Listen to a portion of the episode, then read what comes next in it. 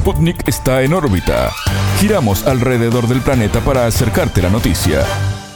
Bienvenidos. Desde Montevideo comienza En órbita, el informativo de Sputnik. Somos Martín González y Natalia Verdún. Es un gusto recibirlos. Comenzamos con las noticias. Estos son los titulares. Comienza En órbita. Una selección de noticias para que sepas lo que realmente importa. Titulares.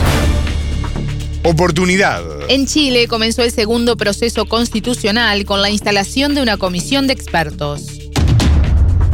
Voluntades. Según Turquía, Estados Unidos y Reino Unido no tienen interés en que el país facilite una reunión entre Rusia y Ucrania. Paz. En Colombia, el ejército afirmó que las protestas en una petrolera fueron financiadas por disidencias de la FARC.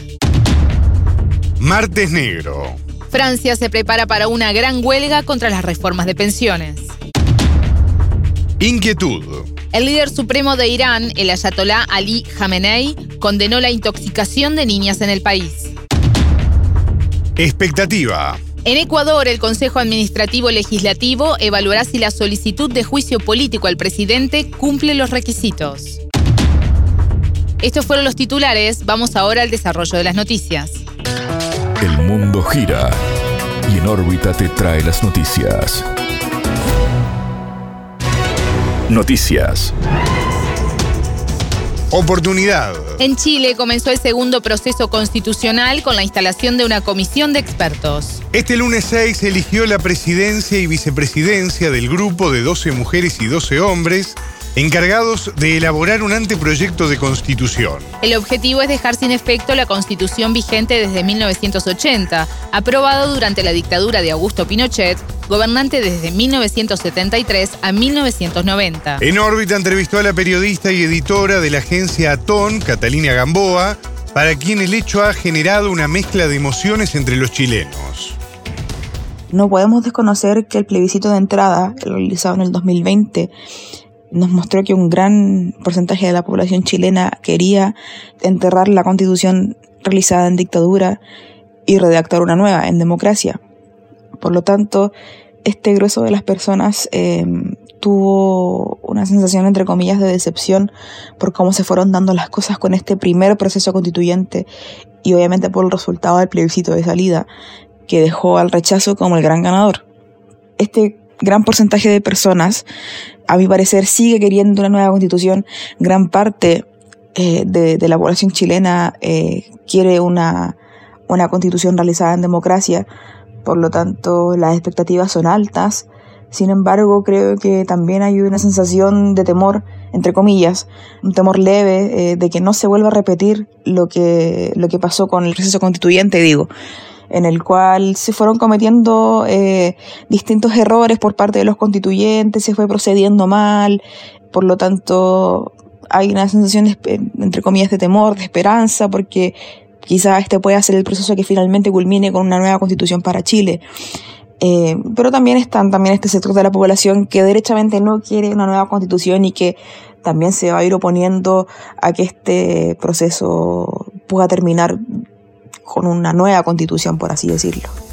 El inicio de las tareas de la comisión, designada por los partidos y aprobada por el Congreso, llega seis meses luego del rechazo ciudadano a la anterior reforma. En el plebiscito del 4 de septiembre de 2022, 62% de los votantes dijo no a la propuesta de nueva Carta Magna. Para Gamboa, este rechazo en el pasado reciente es un dato muy importante a tener en cuenta en el marco de esta segunda oportunidad. El porcentaje del 62% de la población chilena que rechazó el borrador de la nueva constitución es algo que no se puede olvidar, que no se puede enterrar. Está ahí, es una opinión eh, apabullante por parte de la ciudadanía y por eso manifesté eh, que existe esta sensación de, entre comillas, temor, de altas expectativas respecto de lo que puede hacer este, este segundo proceso constituyente. En el fondo es una segunda oportunidad para que Chile pueda eh, tener su nueva constitución. Gran parte de, de, las personas que en su momento aprobaron en el plebiscito del 2020 rechazaron en el plebiscito de salida. Eh, por diferentes motivos, como mencioné, eh, algunos lo hicieron porque no les gustó la propuesta, de nueva constitución. Eh, otras personas eh, desaprobaron eh, el proceso constituyente que se vivió, en el cual los integrantes del Consejo Constituyente del Pleno incurrieron en errores, en faltas, en poco profesionalismo con algunos actos, con algunos dichos. Entonces sí, yo creo que la ciudadanía quedó decepcionada gran parte del primer proceso y, y, este segundo proceso puede significar una segunda oportunidad en el cual los chilenos puedan depositar su esperanza, los que quieren tener una nueva constitución, me refiero. La comisión, compuesta por 24 integrantes, tiene tres meses para entregar un escrito al Consejo Constitucional. Este Consejo, formado por 50 miembros de forma paritaria, será electo por la ciudadanía el 7 de mayo. La periodista se refirió al impacto de este nuevo proceso sobre el gobierno del presidente Gabriel Boric, que este 11 de marzo cumplirá su primer año. De todas maneras, el, este proceso constituyente no es un tema en el cual el presidente tenga una injerencia directa, eh, el cual sea eh, abordado, que, que pueda ser abordable por el Poder Ejecutivo como muchos otros asuntos del Estado de Chile. Este es un órgano autónomo que va a redactar una nueva constitución en base a lo que discutan y deliberen sus integrantes, ¿no? Pero sí va a tener directa relación respecto de cómo se va a ir desarrollando el gobierno, de la aprobación del gobierno. No son cosas que se puedan separar de ninguna manera tampoco. Porque claro, eh, si esta, este proceso llega a buen puerto, se va a decir que, la constitución fue aprobada durante el gobierno eh, de Gabriel Boric, porque también este proceso se fue iniciando, este segundo proceso en, el actual gobierno, pero también si, si esto no termina bien, si llega mal puerto, se va a decir que la, el segundo proceso constituyente falló, se consolidó y falló durante el gobierno de Gabriel Boric, entonces sin duda es un peso sobre los hombros para el gobierno, también considerando que se, se, realizó este plebiscito de salida donde triunfó el rechazo con un 62% eh, a pocos meses de que el presidente Boric asumiera, ¿no? Entonces también de alguna u otra forma eh, este el, el, primer rechazo de, de nueva constitución eh, puede verse, sabemos que no es eh, culpa del presidente, ¿no? De, de, de, este nuevo gobierno. Pero claro, se, se ve que, el, que, este rechazo del 62% ocurrió durante el gobierno del presidente Boric. Sería una manchita, ¿no? Que, que, que se rechazara por segunda vez, sabiendo nuevamente que no es eh, culpa ni algo de injerencia directa del gobierno. Escuchábamos a la periodista y editora de la agencia Atón, Catalina Gamboa.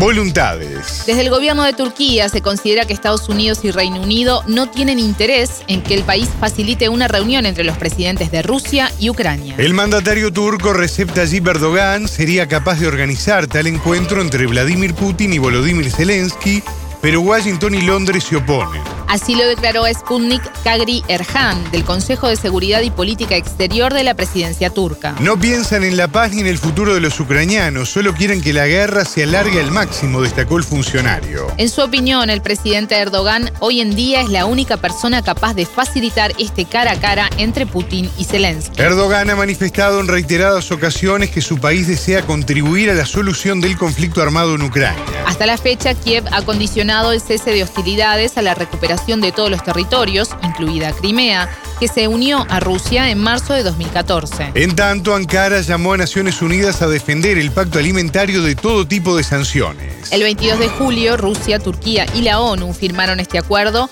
prorrogado por otros 120 días en noviembre. El objetivo era desbloquear la exportación de grano y fertilizantes de Ucrania y de Rusia en medio de las hostilidades iniciadas el 24 de febrero de 2022. El 10 de febrero, la representación de Rusia en la ONU informó que las empresas se resisten a realizar negocios con proveedores de alimentos y fertilizantes rusos. La razón es por temor a sanciones occidentales secundarias. A su vez, el canciller ruso, Sergei Lavrov, avanzó que el pacto alimentario puede ser prolongado si se toman en cuenta los intereses de Moscú.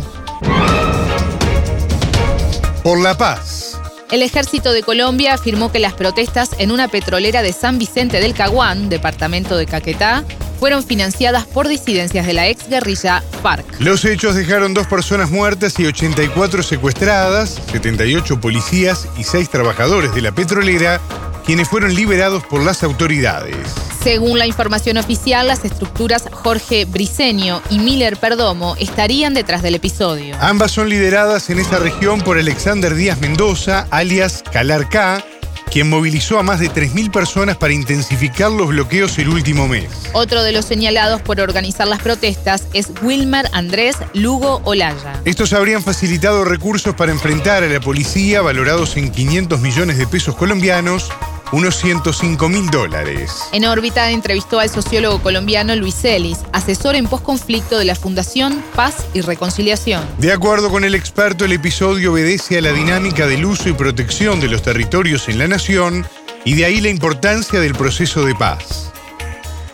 En Colombia, como en muchas otras sociedades, hay conflictos por el uso del territorio entonces los hechos que han ocurrido en la semana pasada en, la Amazonía colombiana, más exactamente en, el departamento del Caquetá, municipio de San Vicente del Caguán, donde hubo un conflicto de, unos, eh, de unos grupos de campesinos con eh, la policía alrededor de, una, de unos eh, temas no resueltos por la explotación petrolera, obedecen a esa dinámica de, de lo que es el uso y la protección del territorio.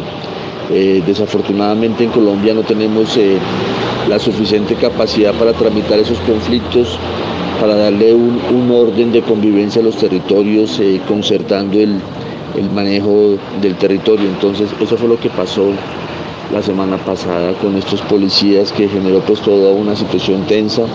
Hubo un joven policía muerto, asesinado, igual un campesino asesinado, lo cual es una profunda tristeza que nos muestra que hay que avanzar en la prevención de estos conflictos y sobre todo en darle curso democrático al uso y al manejo del territorio. Para el analista, la raíz está en la disconformidad del mundo campesino con los manejos por parte de las petroleras.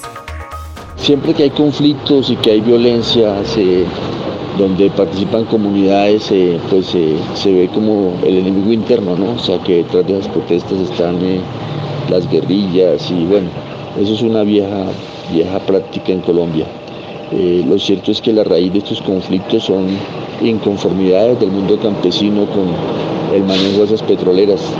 De hecho, se hizo una concertación en los últimos días liderada por el ministro del Interior alrededor de este conflicto y se llevaban acuerdos lo cual e-, evidencia que hay temas que reales que generan molestia en el mundo campesino y que se puede concertar y llegar a acuerdos si hay diálogo eh, civilizado y democrático. Entonces todas esas ideas de, que siempre tras los conflictos están manos subversivas, pues es como los viejos rezagos del enemigo interno que persiste en la sociedad colombiana y en sectores de las Fuerzas Armadas en particular. Celis destacó la convicción del gobierno de Gustavo Petro para concretar la paz, abriendo canales de diálogo con todos los grupos armados. Pues la paz total es una política para cerrar todas las violencias organizadas, está en curso. Eh, sabemos que no es una tarea fácil y bueno, todos estos temas en últimas se concretan en territorios donde permanecen estas organizaciones armadas, como es el caso del Caquetá y en particular San Vicente del Caguán. Entonces, eh, eh, hay una, hay una convicción del gobierno de ir hacia adelante con, estas, con este esfuerzo de paz y, la decisión de abrir los canales de comunicación, de diálogo y negociación con todos los grupos, entre esos están las estructuras disidentes de las FARC. Entonces eh, el gobierno se mantiene firme en ese empeño, en ese propósito y hay una dinámica en la sociedad que acompañamos esa, esa política de paz total como lo correcto para cerrar todas estas violencias que persisten en la sociedad colombiana. Escuchábamos al sociólogo colombiano Luis Ellis, asesor en posconflicto de la Fundación Paz y Reconciliación. Expectativa. Francia se prepara para una gran huelga este martes 7 de marzo contra la reforma de pensiones. La propuesta impulsada por el gobierno de Manuel Macron se encuentra en tramitación en el Senado. Los sindicatos acusan al mandatario de sordo ante el reclamo popular, mientras llaman a los franceses a movilizarse masivamente. Estas organizaciones han lanzado 265 convocatorias de protesta a nivel nacional de cara al denominado martes negro. Se esperan carreteras cortadas por camioneros, paros en el transporte público y en aeropuertos, así como bloqueos en refinerías de petróleo y fábricas de automóviles. Los sindicatos ferroviarios adelantaron el inicio de la medida de protesta a partir de este lunes 6 por la tarde. Las autoridades del país europeo llamaron a la ciudadanía a trabajar desde casa este martes 7 en caso de ser posible. En tanto, el miércoles 8 se esperan protestas centradas en el impacto de la reforma sobre las madres trabajadoras coincidiendo con el Día Mundial de la Mujer. La reforma de pensiones busca subir la edad oficial de jubilación de los 62 a los 64 años. Además, propone 43 años de cotización del trabajador para obtener una pensión completa. Según el gobierno, la meta es sostener la solvencia del sistema de pensiones ante el envejecimiento de la población y la caída de la tasa de natalidad. La propuesta se votaría a finales de semana en la Cámara Alta. Con estas movilizaciones, los sindicatos esperan batir las cifras del 31 de enero. Ese día más de 2,5 millones de personas tomaron las calles según la intersindical. Para el Ministerio del Interior, sin embargo, fueron 1,3 millones. Inquietud. El líder supremo de Irán, el ayatolá Ali Khamenei, condenó la intoxicación de niñas estudiantes en el país. Si se demuestra, es un crimen imperdonable. Los responsables deben ser condenados a la pena capital y no tendrán amnistía, señaló. Las autoridades reconocieron presuntos ataques con gas en más de 50 escuelas en 21 de las 30 provincias del país, sucedidos desde noviembre. Al menos 400 estudiantes han enfermado. El Ministerio del Interior no ha confirmado muertes. En tanto, al menos una escuela masculina habría resultado afectada, revelan informes. Las niñas afectadas han reportado síntomas como dolores de cabeza, palpitaciones cardíacas, náuseas sensaciones de letargo o incapacidad para moverse. Dentro de la comunidad internacional, Alemania, entre otros países, solicitaron a Teherán investigar el caso. El presidente Ibrahim Raisi culpó de los envenenamientos a los enemigos del país término con el cual usualmente la clase política apunta a Israel y Estados Unidos. La Organización Mundial de la Salud recordó un fenómeno similar en Afganistán entre los años 2009 y 2012. En ese entonces, cientos de niñas de todo el país denunciaron intoxicaciones. No se hallaron pruebas que respaldaran las sospechas y la OMS indicó que parecía tratarse de enfermedades psicógenas masivas. En Irán se han sucedido protestas en varias ciudades a raíz de la muerte de la joven Mahsa Amini,